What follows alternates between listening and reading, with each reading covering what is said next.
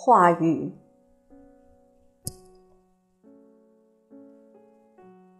话语在血液中诞生，在黑暗的身体内跳动着成长，然后从嘴唇和口中飞出来。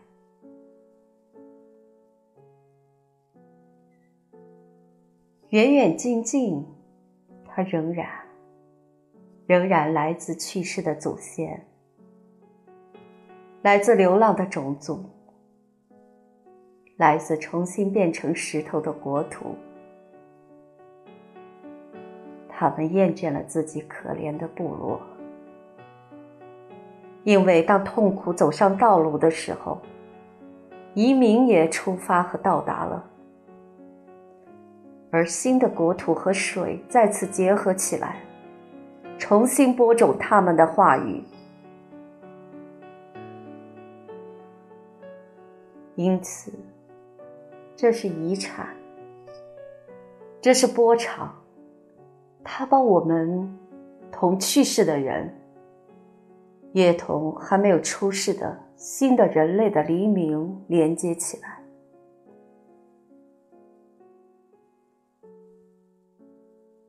大气仍然由于充满恐怖和叹息的那最初的话语而颤抖。它是从黑暗中出现的，而直到现在还没有雷霆能够发出那句话。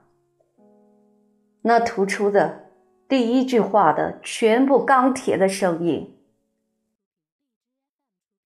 也许。它只是一片涟漪，一滴水。然而，它那巨大的瀑布却倾泻又倾泻。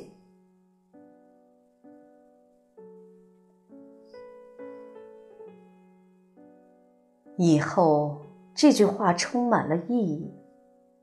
它一直孕育着，它充满了生命。每一样事物都不得不同诞生和声音发生关系。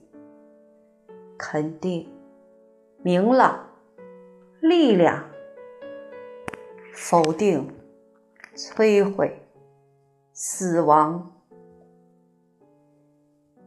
动词接受了全部权利，并在它美妙的电流中，将存在和本质融合在一起。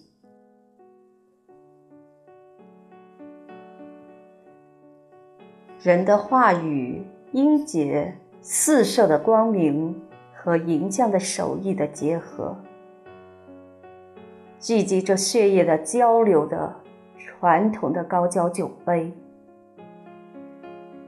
就是在这儿，沉默集中了起来。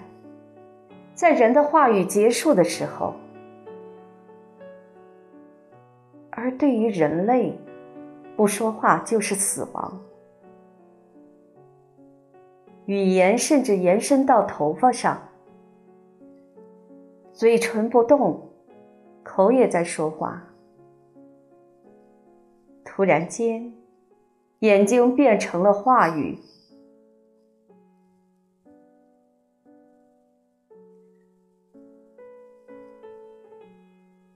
我拿起文字，从头到尾看一遍，仿佛它只不过是一个人体。他的安排使我害怕，而我行走在话语的每一个回声中。我说话，我就存在；不说话，我就接近话语和沉默的边界。我向话语祝酒，举起一个字。或一只闪光的酒杯，我喝着杯子里语言的纯洁的酒，或者无穷无尽的水，话语的源泉，而酒杯、水和酒产生了我的歌，因为动词就是源泉。和活跃的生命，它就是血液，就是它表明自己的本质，因而也包含着自己的发展的血液。给玻璃以玻璃，给血液以血液。